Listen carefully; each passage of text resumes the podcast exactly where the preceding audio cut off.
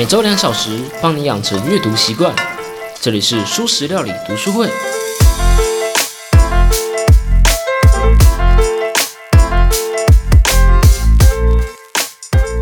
Hello Hello，大家好，我是主角小 P。今天这讲呢是随机骗局和黑天鹅效应的最后一讲。我不知道你是怎么想的、但是在一次又一次的看完黑天鹅和随机骗局后，我总是有些、嗯、负面的想法冒上心头。小 P 我可以说是被这两本书影响很深呐、在最一开始啊，我是抱着理解随机性、理解黑天鹅、知道新的东西、新的想法而开始阅读的。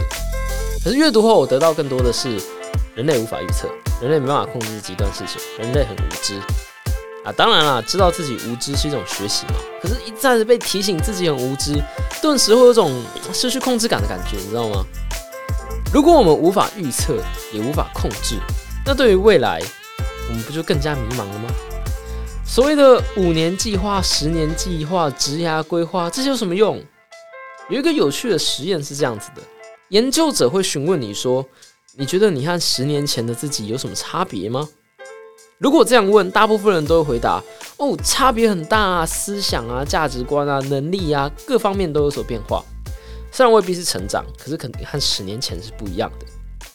可是这时候，当研究者问他说：“你觉得十年后自己会做什么的时候，人们的回答都跟你当下在做的情境很像。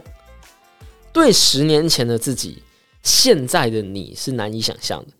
可是那十年后的你，不也是难以想象的吗？在这样的情况下，计划、目标这些有意义吗？唉，事实残酷啊！你得是个心理强大的人，才能在知道事实后能正常行事。有些人对哲学的印象就是哲学难以理解，不明所以，没有答案，跟现实生活一点关系都没有，所以对哲学很无感。不过小 P 我倒是很喜欢一句用来形容哲学的话语：科学家告诉我们世界是什么样的，而哲学家则告诉你世界应该要怎么走。就像《被讨厌的勇气》当中的阿德勒心理学，其实那已经很难被称作心理学了。课题分离啊，幸福来自共性感啊，不该批评也不该这样赞扬啊，这些做法并不是说人是怎样的，你可以完全不是这样做。可是他告诉你人应该怎么做，而当你这么做的时候呢，的确这一套学问可以把你训练成一个不一样的人。或是我们再举一个例子，在《行为》那本书当中。我们提到过，科学界几乎可以证明了人类没有自我意识，至少没有完整的自我意识，这是科学的一个结论。可是他没告诉我们，so what？所以应该怎么做？我们该因此就只把别人当成手段和机器吗？毕竟他没有自我意识嘛，对不对？这个时候呢，万维刚老师对《行为》这本书的结语就很有哲学含义。他说到。你可以明知人没有自由意志，而假装每个人都有自由意志。你可以明知人就是机器，而不把人当成机器。你可以选择对他人和对自己充满慈悲。好，所以这一集的内容到底要说什么呢？这一集的内容就是怎么在知道自己不能预测的情况下，重拾对自己的掌控感。我们要来说斯多葛学派。斯多葛学派呢，起源于古希腊罗马那个时候，由提出阿基里斯永远追不上乌龟的芝诺悖论的芝诺所创立的。在塔雷伯的书籍当中啊，总是会数次出现这个学派斯多葛学派的代表性人物塞内卡、艾比克泰德、芝诺之类的。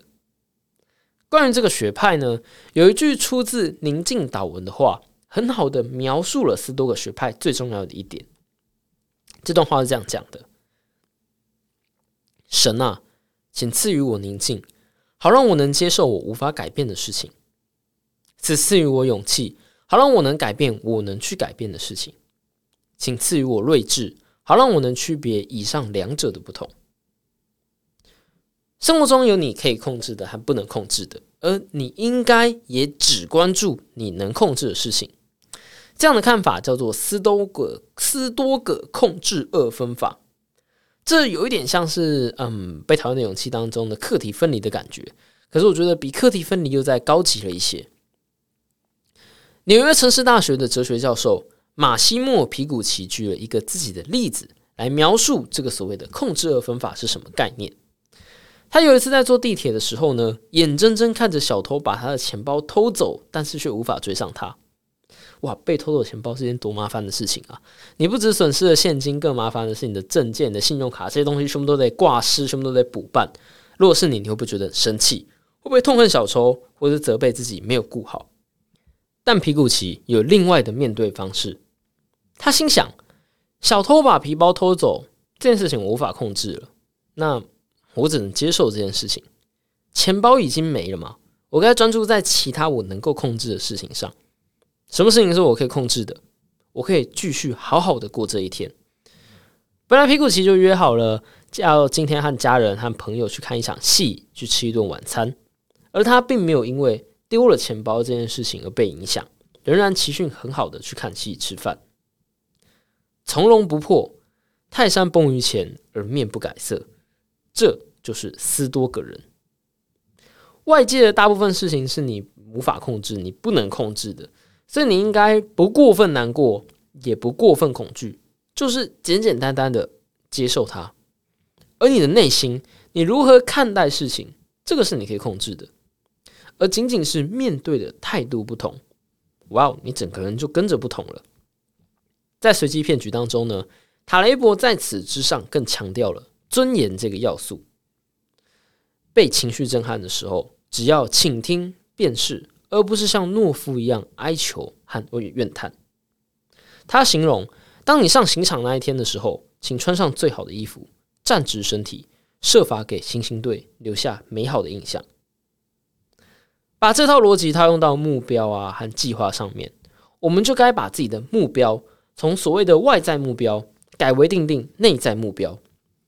比如说，你是一位应届毕业生，像小 P 一样，你现在准备好履历了，准备投往几家公司，希望获得面试的机会，像小 P 一样。如果你的表现是要得到某个工作，那就是外在目标。能不能得到这些工作是很难控制的，可能竞争者就是比你好上一截，可能你的某个小动作不被喜欢，又或是公司突然不想招人了。如果你的期望是寄托在外在的目标上。你就是期待一个不被你控制的事情发生，这样就很容易焦躁不安，而且你会在得不到的时候感到极度的失望。所以，fuck off，不要去 care 那些外在目标，你该设定的是内部目标。你控制不了外界，但你可以控制你自己。像是把目标设计成写一份自己满意的履历，或者在每次面试的时候找到自己可以改进的几个点，像这样的内在目标。嗯不期不待，不受伤害嘛。既然你是跟自己比，对于不能控制的结果，就没有什么焦虑和失败的了。如果你可以做到这点，你就没有什么敌人和对手了，因为你关注的人呢是你自己，而你不会去指责他人做错了什么。斯多葛学派就是在讲如何面对损失，让你比较不依赖你目前拥有的一切，而让你在失去自己无法控制的事情时，不会就此崩溃。总结来说，斯多格主义要你把注意力放在自己可以控制的事情上。当你知道的越多，当你了解的越多，越会感觉自己的渺小和无知，觉得自己好像落在一片汪洋大海上面，随着水流飘荡。而学习斯多格呢，至少你能拥有一艘船，虽然海还是在飘荡，你还是会被海给影响。可是，至少你可以控制自己要往哪里走了。但是，该怎么做呢？在实践斯多格的时候，你会发现自己还是有情绪的。在理性上，我知道应该这么看待了，应该只专注于自我了，不要去在意那些外在的批评。可在实际接触到批评的时候，你还是很难不做出反应啊。塔雷波也知道这一点，他的选择是。切除毒素，不接受陌生批评，只向主动尊而且自己尊敬的人去追寻你的批评。他称这样的做法叫做维根斯坦的尺。除非提出意见的人有极高的资格，否则他的书评揭露自身的资讯大过和书有关资讯。出自维根斯坦说的：“除非你对尺的可靠性有怀有信心。”不然当你用尺在量桌子的时候，你也在用桌子量尺。白话一点的意思就是，我不知道你是谁，也不知道你的能力，所以我不信任你的判断。有点像是在网络上，你要发游戏攻略文的话，你要先把自己的排位秀出来，给一个人权先源的概念。塔雷博这样的做法是蛮有争议的啦，可是至少对他本人来说似乎蛮好用的。不过他能这么做，有他的条件，我们一般人未必可以做到这样。那好吧，那那所以该怎么办呢？斯多葛学派是个框架，是个准则，他教你如何面对这些外在的挑战。而你可以再使用一些小工具，来让自己被情绪冲击的时候保持内心的平静。你需要一点禅修，一些冥想，或许这是一个让自己与情绪切割的好方法。有机会的话，小 P 我会再分享一些关于现在世俗佛教禅修冥想的一些东西。我自己感觉啊，当佛教去除了超自然力量的时候，哇，顿时变得好现代化。好自我管理，像是健身一样啊，只是这是一个心理的健身。关于随机骗局啊，小 P，我觉得我把有趣的都给谈论完了。可是关于《黑天鹅效应》这本书呢，就不是了。《黑天鹅效应》里面有许多观念我还没有了解，像怎么碎形的概念啊，以及运用碎形去让黑天鹅变成灰天鹅的这个部分，这个是我印象最深，可是却难以理解的一个东西。我必须承认呢，我并没有很好的去理解《黑天鹅效应》这本书，因此我推荐你自己再去阅读一下这本书籍。它的确很厚，它的确不好读，它的确有一种介于非小说和小说之间的写作方式，让这本书真的是加倍难读。可是我想说啊，如果我们连行为都读完了，我相信《黑天鹅》也可以读完的。最后，我想来说点尤金尼亚之后的故事。来做个暂时的结尾。尤金尼亚·克拉斯诺亚，他陷入了产生一本新书需要的冬眠。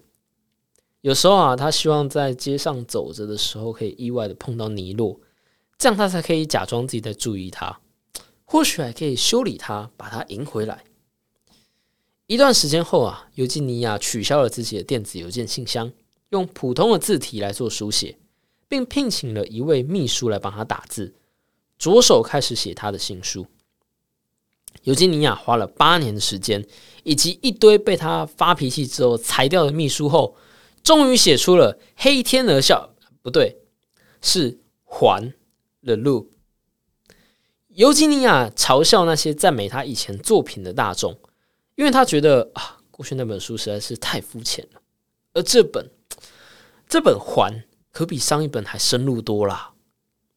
一如出版社预期啊，这本书家贫如潮，他的书迷真的等这本书等了好久，也谈论了好多年。可是很奇怪，买这本书的人却好少。出版社开始有点紧张了，因为他们早已把身家下注在这本新家上啊。这间出版社没有其他的热门书籍，可是他们必须得要大赚一笔，才能负担起那一栋别墅。那位太太的安家费，还有那一辆敞篷车。可惜啊，一年半后还绝版了。这间出版社陷入严重的财务困境。直到这个时候，他们才发现这本新书太他妈该死的长了。也许尤金尼亚应该写一本比较短的书籍。在一段悲伤的情绪过后，尤金尼亚想：哎，还是二流的人物比较有魅力。而我呢，一向喜欢魅力多于美丽。于是，尤金尼亚的第二本书仍然是一个黑天鹅事件。好，如果喜欢我的节目的话，请订阅、按赞、五星分享我的节目。下次再见啦，拜拜。